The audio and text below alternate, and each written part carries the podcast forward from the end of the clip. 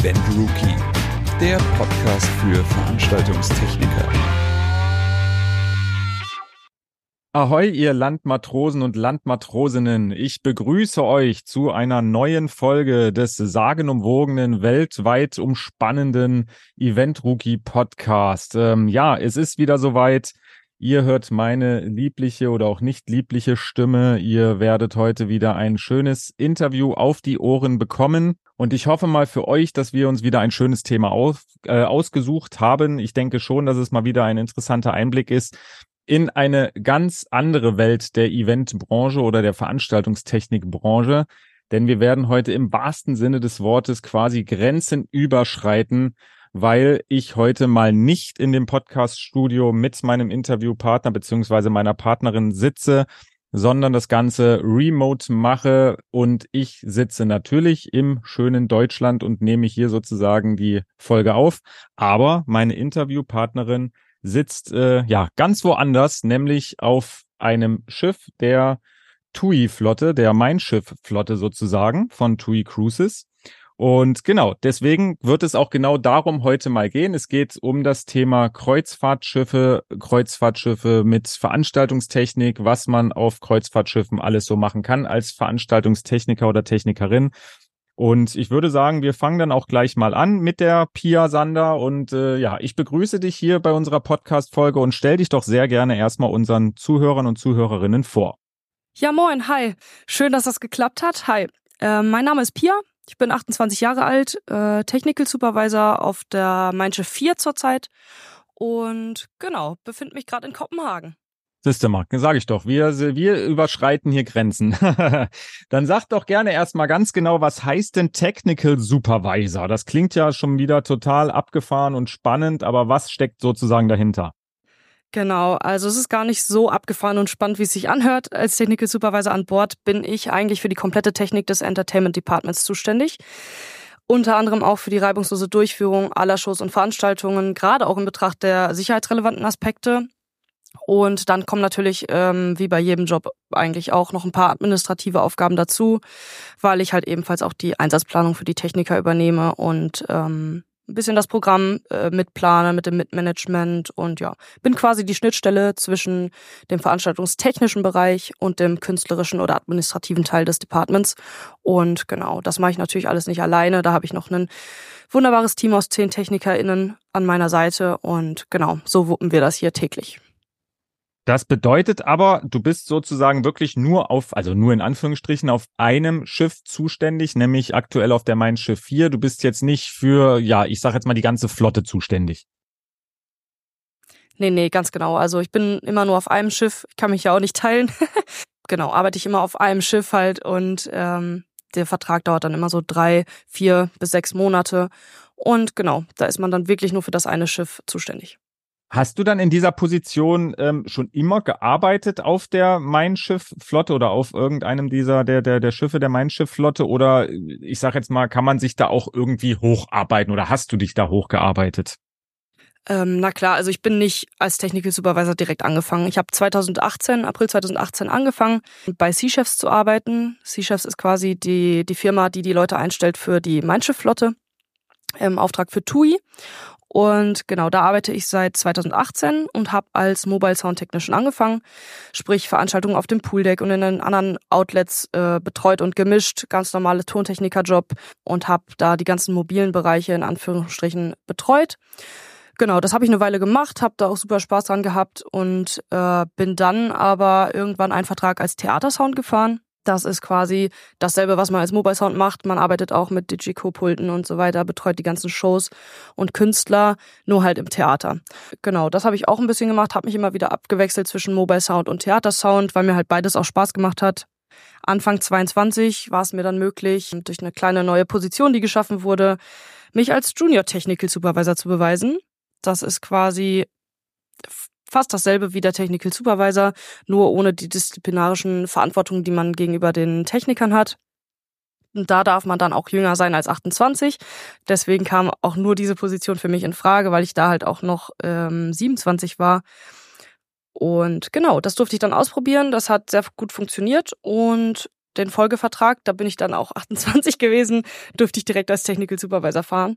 So sieht das aus. Man kann sich auf jeden Fall hocharbeiten. Das bedeutet, als Technical Supervisor bist du ja sozusagen für alle technischen Sachen, also auch für Licht- und Bühnentechnik mitverantwortlich. Äh, man hat jetzt aber gerade rausgehört, dass du in erster Linie wahrscheinlich eher dem, dem Sound äh, ja zugehörig bist, weil wenn du da sozusagen als Soundtechnikerin angefangen hast, ähm, wird da wahrscheinlich so ein bisschen deine Spezialisierung drauf liegen. Ist es dann besser, wenn man wirklich eine, eine, eine Ausbildung als Fachkraft für Veranstaltungstechnik hat und damit sozusagen schon das ganze Know-how eigentlich in allen Gewerken haben sollte oder lernt man sowas dann einfach auf dem Schiff dann mit oder wie ja, wie sind da so die Grundvoraussetzungen?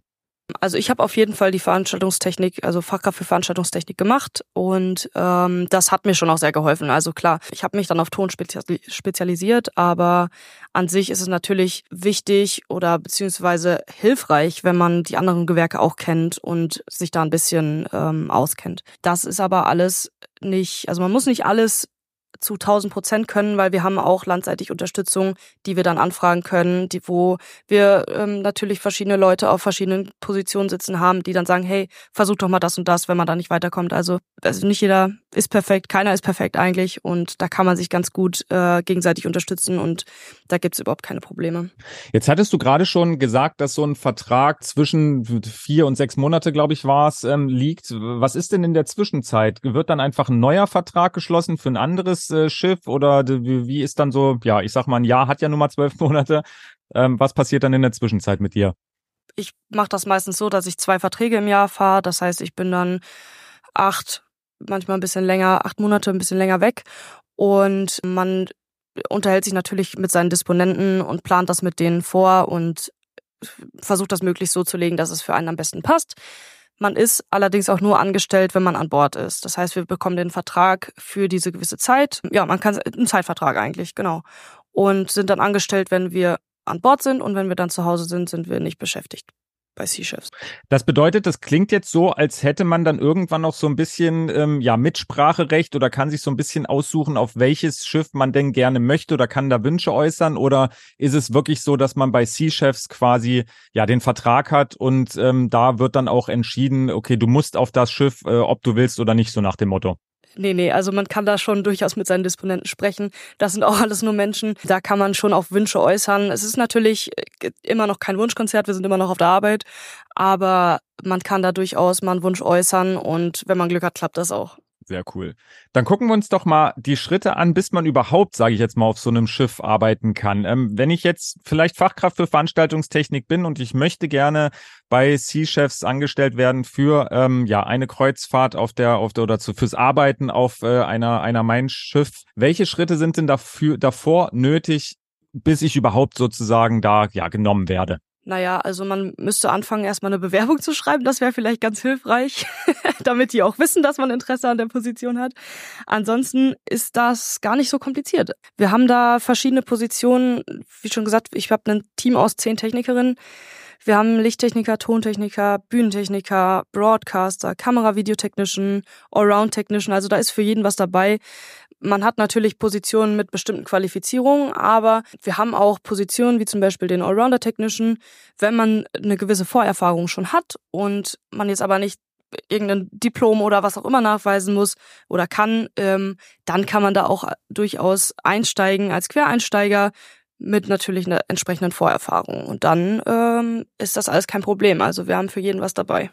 Dann gucken wir uns jetzt äh, genau das andere Pendant an, nämlich das Arbeiten auf dem Schiff. Äh, vielleicht nehmen wir da einfach mal uns zwei Positionen raus, zum Beispiel deine als äh, Technical Supervisor und vielleicht noch eine andere als ähm, äh, Lichtmischermischerin oder Audiomischermischerin. Äh, wie sieht da so ein Arbeitsalltag auf so einem Schiff aus? Weil es ja wahrscheinlich ein bisschen anders sein wird als jetzt hier in einem, bei einem normalen Eventdienstleister an Land. Ja, ich meine, unsere Branche ist natürlich generell wild. Deswegen gilt das so wie in der freien Wirtschaft auch hier. Einen Arbeitsalltag in dem Sinne gibt's einfach nicht. Ne? Also jeder Tag ist unterschiedlich und bietet seine ganz eigenen Herausforderungen.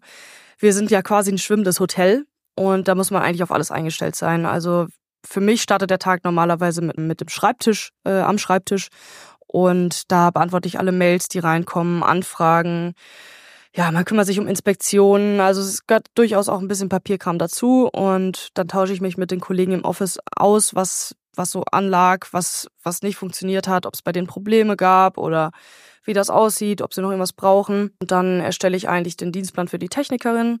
Dann ist das erstmal größtenteils erledigt, sei denn es liegen jetzt natürlich irgendwelche Probleme vor, die da urgent bearbeitet werden muss. Da hänge ich dann auch mal am Telefon mit der Landseite und so weiter. Genau, und dann ist es aber wie, wie im normalen Veranstaltungsbusiness auch, dass wir einfach abends ähm, Live-Acts und Shows haben in den verschiedenen Venues. Also wir haben ganz viele Bars, die von Musikern bespielt werden. Wir haben das Pooldeck, das Klanghaus und natürlich das Theater, was dann die, die größte Venue in dem Sinne ist. Und da ich die technische und auch sicherheitstechnische Verantwortung für alle diese Shows und Inszenierungen trage, bin ich dann meistens, meistens abends auch im, im Theater anzufinden, wenn da Shows sind oder halt auf dem Pooldeck und bin da auf der Bühne und stelle sicher, dass das alles ähm, schön smooth abläuft und alles sicher ist und so weiter und so fort. Jetzt hast du schon, ähm, ich sag jetzt mal die ganzen Locations auf der Mein Schiff hier, ja, uns genannt. Was gibt es denn aber im Bereich der Veranstaltungstechnik alles für äh, Bereiche und Gewerke, die auf so einem Kreuzfahrtschiff angeboten werden, beziehungsweise die wirklich auch behandelt werden und betreut werden müssen?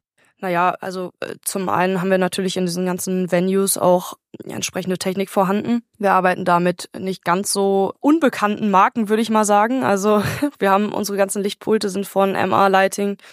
Wir haben die Tonpulte von Digico und Yamaha Audio. Wir haben unsere Bühne ist von Atea komplett ausgestattet. Die ist schon auch ziemlich geil. Da können wir viel mitmachen. Die PA äh, von Martin Audio, LED-Wände, LEDCon, ja, die Lampen generell Robe, Elation und äh, Martin.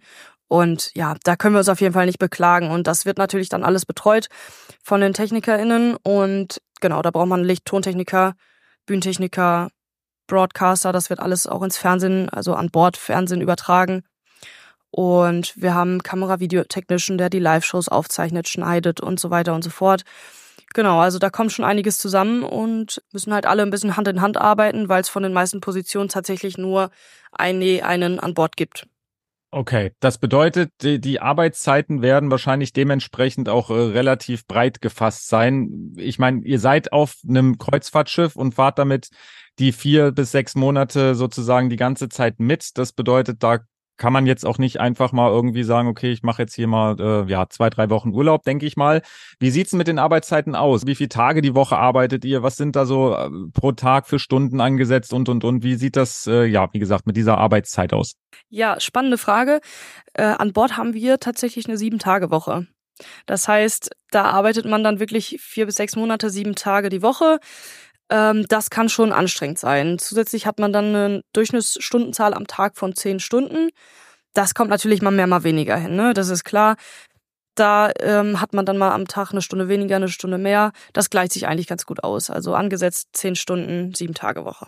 Bedeutet das wirklich nach der, nach der Vertragszeit sozusagen ist dann auch, ähm, ja, ist es dann sozusagen, danach hat man dann ja, den Job sowieso wahrscheinlich erstmal nicht mehr, bis man den neuen Vertrag hat, aber gibt's trotzdem irgendwie ja bezahlten Urlaub oder ähnliches oder irgendwelche Ausgleiche für diese sieben Tage die Woche oder ist es einfach so im Vertrag festgelegt und ja, entweder man macht's oder man macht's halt nicht? Ja, das hast du, hast du schön gesagt, entweder man macht's oder man macht es nicht. Also wir sind wirklich nur beschäftigt, wenn wir auch hier sind und ähm, genau, bezahlten Urlaub in dem Sinne gibt es nicht. Es wird ein bisschen was von dem Gehalt zurückgehalten an Bord, was man dann mit der letzten Gehaltszahlung ausgezahlt bekommt, was dann so als kleines Urlaubsgeld quasi gilt. Ja, an sich, wenn man zu Hause ist, ist man aber tatsächlich komplett frei und unbeschäftigt.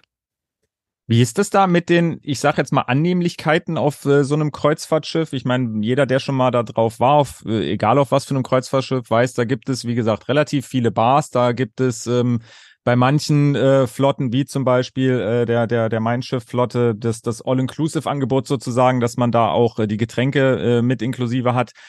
Könnt ihr davon irgendwas nutzen? Habt ihr als Crew irgendwie spezielle Bereiche, wo ihr dann mit essen könnt oder machen könnt? Wie ist da so diese, diese ganze Unterbringung für die, für die Crewmitglieder, also auch für die Veranstaltungstechniker und Technikerinnen? Ja, also das ist eigentlich super locker bei der Manche Flotte. Wir haben da sehr viele Freiheiten. Wir haben natürlich unsere eigenen Crewbereiche wie die Crewmess, also die Kantine. Wir haben einen eigenen Gaming Room, wo ein großer Fernseher hängt, wo man eine Playstation sich ausleihen kann. Wir haben Kickertische, Billard. Wir haben eine Crewbar, Räume, wo man einfach nur relaxen kann. Wir haben das Crewdeck vorne, wo wirklich auch keine Gäste hinkommen, wo man sich mal in die Sonne legen kann. Das sind schon mal so die Crewbereiche, die man nutzen kann. Dann gibt's natürlich auch noch den Gästebereich, wie du schon erzählt hast, alles all-inclusive und so weiter und so fort. Das können wir in Teilen auch mit benutzen. Also wir dürfen auch in kleinen Grüppchen oder zu zweit, zu dritt, wie auch immer, in den Gästebereich gehen. Natürlich ähm, in adäquater Klamotte, also Flipflops sind da jetzt nicht angesagt. Da muss man dann halt einfach gucken, was frei ist. Da gehen, gehen die Gäste natürlich immer vor, ist klar. Und da dürfen wir dann aber auch anfragen, ob wir zum Beispiel in die Restaurants gehen dürfen und da mal essen dürfen. Das darf man natürlich nicht übertreiben, sonst ähm, wird auch irgendwann gesagt, nö. Aber da hat man schon ähm, in einem bestimmten Rahmen die Möglichkeiten, das auch mitzunutzen. Außer den Pool, den dürfen wir leider nicht benutzen. okay. Schauen wir uns noch ein, ähm, ja, in Anführungsstrichen heikles Thema an, beziehungsweise was, wo ich gar nicht weiß, ob man da drüber reden äh, darf, ob das Betriebsgeheimnis ist, Thema Vergütung. Ähm, ja, wa was kann man als Veranstaltungstechniker ähm, an einer oder auf einer Mein Schiff denn äh, Minimum, Maximum verdienen? Wie gesagt, darfst du darüber überhaupt reden oder wie ist das? An sich kann man das auch gar nicht eigentlich so pauschal sagen. Das ist erstens positionsabhängig und natürlich auch erfahrungsabhängig. Das ist, äh, das ist klar, das ist wie überall. Aber das wird, wenn man sich bewirbt und wenn man da Interesse hat, auch ganz transparent während des Bewerbungsprozesses äh, besprochen und kommuniziert. Und äh, wer da Fragen hat, kann da einfach sich gerne an C-Chefs wenden. Das kann ich so pauschal nicht sagen. Ich bin da jetzt auch schon ein bisschen dabei. Da sieht das bestimmt unterschiedlich aus, wenn man jetzt erst anfängt, beziehungsweise wenn man da Quereinsteiger ist oder wenn man Tonmeister ist, wie, wie auch immer. Dann werden wir einfach unter den Podcast einen Link zu den C-Chefs mit äh, reinballern und dann kann sich jeder Interessent da natürlich mal melden und einfach mal entweder im Vorfeld anfragen oder sich bewerben und dann im Bewerbungsgespräch das erkennen oder entdecken oder wie auch immer, damit man da natürlich auch jetzt nicht ins kalte Wasser geworfen wird. Aber machen wir weiter mit unserem Frage-Antwort-Spiel. Ähm, es gibt wahrscheinlich einige Vorteile, aber bestimmt auch Nachteile beim Arbeiten ähm, auf einem Kreuzfahrtschiff. Was wären denn da so Dinge, wo du sagst, okay, das ist wirklich was, das kann man nur als Vorteil ansehen und das ist wirklich super und erlebt man nirgendwo anders? Wie gesagt, was gibt's denn aber vielleicht auch, wo du sagst, na okay, das wäre an Land vielleicht ein bisschen anders? Also da ja, fällt mir direkt äh, der erste Punkt ein, man ist auf einem schwimmenden Hotel und sieht die ganze Welt. Also was ich schon für schöne Gegenden dieser Welt gesehen habe, das ist, äh, das ist einfach Wahnsinn. Da bin ich sehr dankbar für, dass ich die Möglichkeit habe und dass ich mich getraut habe, das zu machen. Und ähm, da erlebt man einfach super, super viel. Man lernt auch super viele neue Kulturen kennen, ähm, gerade auch an Bord. Also die Crewmitglieder hier kommen aus über 40 unterschiedlichen Nationen. Und da entstehen natürlich auch außergewöhnliche Freundschaften auf der ganzen Welt. Das ist ähm, einfach sehr, sehr schön. Dadurch, dass man aber auch so lange weg ist, ist natürlich auch klar, dass man zu Hause nicht alles live mitbekommt, was da passiert. Das kann schon manchmal auch ein bisschen belastend sein, aber im Endeffekt haben wir hier alle eine super Community, weil wir halt auch alle im selben Boot sitzen. Ne? Da ist jeder in derselben Situation und kennt die Situation und ähm, ja, da bringt man sich dann gegenseitig auf andere Gedanken und dann geht das schon. Also da überwiegt auf jeden Fall das Positive. Die, der Zusammenhalt hier ist, ist sehr, sehr stark und ähm, ja, macht Spaß auf jeden Fall. Das bedeutet aber, man sieht auch wirklich was von der Welt. Also wenn du sagst, okay, ihr habt eine Sieben-Tage-Woche und da sind so teilweise Zehn-Stunden-Tage dabei, das klingt jetzt nicht so, als äh, könnte man da groß vom Schiff runtergehen. Das ist aber definitiv nicht so. Also man sieht wirklich auch was und man kann auch mal an Land gehen. Ja, also man muss sich natürlich gut organisieren und es gibt auch mal anstrengendere Tage, die busier sind als, als normale andere Tage. Das muss man immer ein bisschen abwägen. Manchmal hat man, äh, muss man klar drin bleiben. Da sind Proben oder man hat eine neue Installation oder sonst was. Das ist dann halt leider so, aber man hat durchaus auch ähm, ab und zu die Chance rauszugehen. Gerade wenn der Hafen irgendwie relativ zentral liegt, dann kann man mal eben für eine Stunde raus und die Routen wiederholen sich ja auch immer die Reisen. Und da hat man dann schon die Chance, so nach einer Zeit immer mal wieder was anderes zu sehen und ähm, rauszukommen. Und wenn es nur für eine Stunde ist, um einen Kaffee zu trinken. Das sollte man auf jeden Fall machen, weil man muss ja auch manchmal raus, ne? Wie sieht es denn mit dem Thema Seekrankheit aus? Ich meine, jeder, der irgendwie schon mal was mit einem Schiff zu tun gehabt hat, der weiß, da kann es ganz schön schaukeln und äh, manche Mägen vertragen es und manche nicht. Ist das auf so einem großen Schiff überhaupt ein Thema? Ist es nur am Anfang so oder ja, wie verhält sich das mit äh, der Übelkeit an Bord? Naja, also das nimmt natürlich immer jeder anders wahr. Bei mir ist es überhaupt gar kein Thema. Ich war, glaube ich, in, ja, seit 2018 jetzt einmal wirklich seekrank. Da hatte ich aber auch nichts gegessen. Also da muss man halt gucken, dass man immer was isst. Man kann es natürlich auch nicht vergleichen mit der Fähre von Emshaven nach Borkum oder so. Also da das bewegt sich schon ungefähr hundertmal mehr als unser Schiff, weil wir eigentlich doch recht ruhig im Wasser liegen. Das Gewicht auch und das ist schon alles auch so designt, dass ähm, dass die Omis, die da mitfahren, auch äh, klarkommen. Sehr schön gesagt.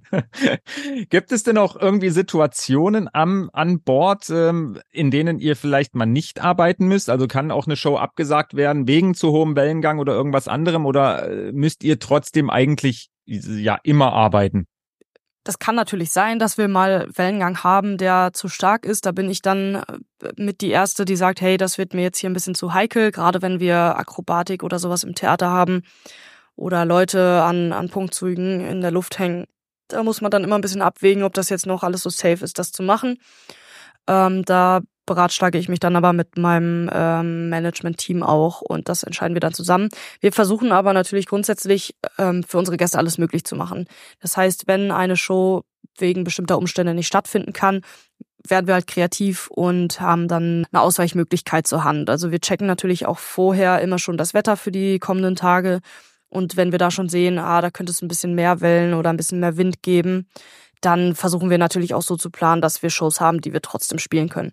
Und ansonsten wird halt äh, eine andere Möglichkeit ähm, gefunden und was zusammengestellt und ähm, dann muss das halt mal schnell gehen. Aber das ähm, bringt ja auch den Spaß an der Geschichte, ne? Show must go on. Jetzt hattest du das Thema Kreativität angesprochen. Jetzt bleiben wir mal wieder äh, auf ja, dem Schiff, wo du jetzt gerade bist, der Mein Schiff 4.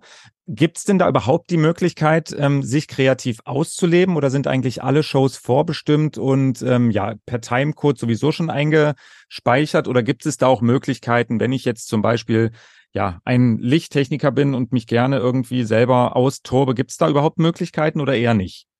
Äh, ja, doch, durchaus. Also wir haben natürlich die, die TUI Cruises Entertainment Shows. Das sind die, die Shows, die wirklich fix sind und ähm, denselben Ablauf haben, dieselbe Programmierung mit Timecode, wie du schön gesagt hast, vorprogrammiert sind. Und da ist natürlich, ähm, da ändern wir nichts dran. Die, die operaten wir tatsächlich nur diese Shows. Aber wir haben natürlich auch an Bord Gastkünstler. Und ähm, da äh, ist meistens freie Hand gelassen. Die haben natürlich die eine oder andere Vorstellung, aber da kann man schon mal ähm, programmieren, wenn man möchte und sich da was Schönes aus dem Ärmel zaubern.